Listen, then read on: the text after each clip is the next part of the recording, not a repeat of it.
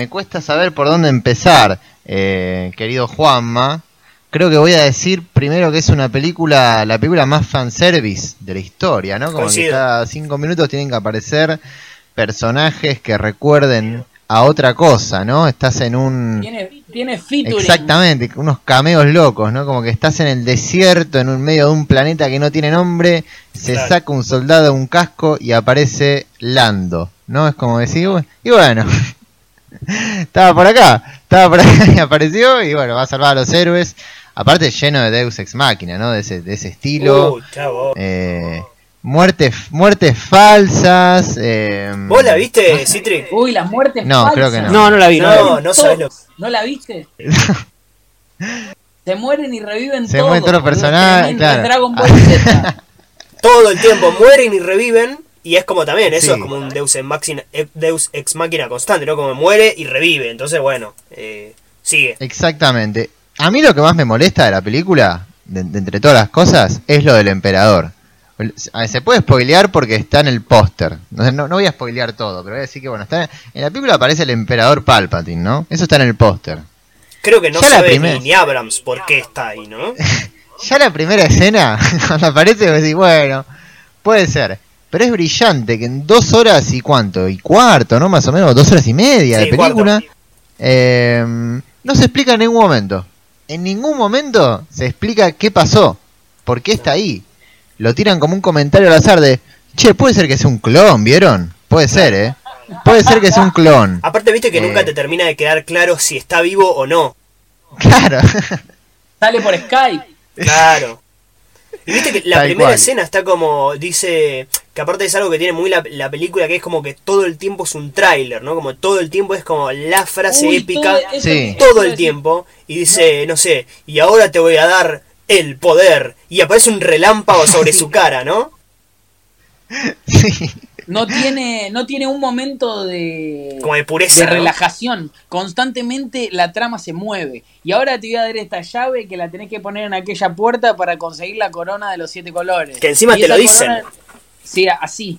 Entre ellos se lo van diciendo. No, es una verga atroz. Que encima te perdés, ¿no? Y te dicen, no, bueno, ahora estamos en este planeta, tenemos que ir Claro, allá, sí, sí, sí. y tenemos que ir a buscar a Darth eh, Verga, y ahora tenemos que ir a Viene con el clip, el clip de Word que te decía que tenías que hacer. Claro. Aparte es genial que la película está como preocupada, ¿no? Por esos momentos así como de fanservice y después trata de tener subtramas que son totalmente ridículas, como la de Por este, favor, ¿a quién le este el Dameron, boludo, que tiene se encuentra con una novia y de quién carajo le importa, Sí. ¿no? Que al final como que la, se saludan y no se saludan, medio como que quieren hacer una Bonnie y Clyde. Va, no sé si Bonnie y Clyde, pero como una, sí, una historia así de amor medio entre mercenarios, pero queda colgadísima. El Finn, que es el uno de los supuestamente protagonistas principales de la nuevos, ¿no? De la saga. ¿Te acordás que no estaba hace- con una china? No hace nada, no hace nada en dos películas. No hace nada. es literalmente, acá ya es peor, porque es literalmente él corriendo atrás del otro o de la otra Sí, sí. y preguntándole cosas, mirando así sorprendido a algo, a una explosión que pasa y termina la escena. No, Eh, es impresentable. Es un, no, es un papelón la película. No, y Me todas las igual apariciones. que- No, no, lo de, bueno, las apariciones, vamos a decir aparece Luke, específicamente, yo ¿no? creo que Eso, cuando- la- cuando las Luke- apariciones de los, de los de la trilogía original son una vergüenza, es una vergüenza. No, yo creo que cuando aparece Luke es el momento más vergonzoso. si no es de la saga, eh, está ahí para mí, eh. Eh, porque no, no tiene ningún tipo de explicación eso, pero ninguna. Claro, no, no, no tiene, no tiene ningún tipo de explicación. Y, y aparte ya, ya para cerrar, ¿no? Con, el- con este tema, porque con esto cerró la trilogía, ¿no? La, la nueva trilogía, que es verdad que episodio 7 es una gran película, es muy buena. Las otras dos son una porquería. Eh, pero lo Sí. que me llama más la atención y, y yo puedo afirmar sin ningún tipo de temor a recibir ataques, es que la saga de las precuelas es mejor que esta saga.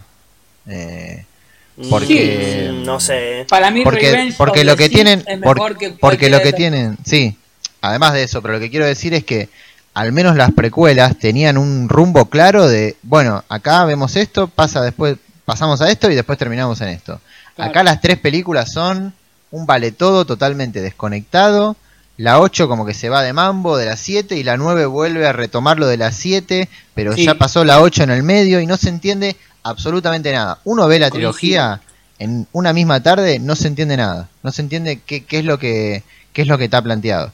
Después se puede debatir que las precuelas pueden ser peores películas en- individualmente, pero me parece que el concepto de saga al menos está mejor desarrollado en esas tres. eh, Coincido.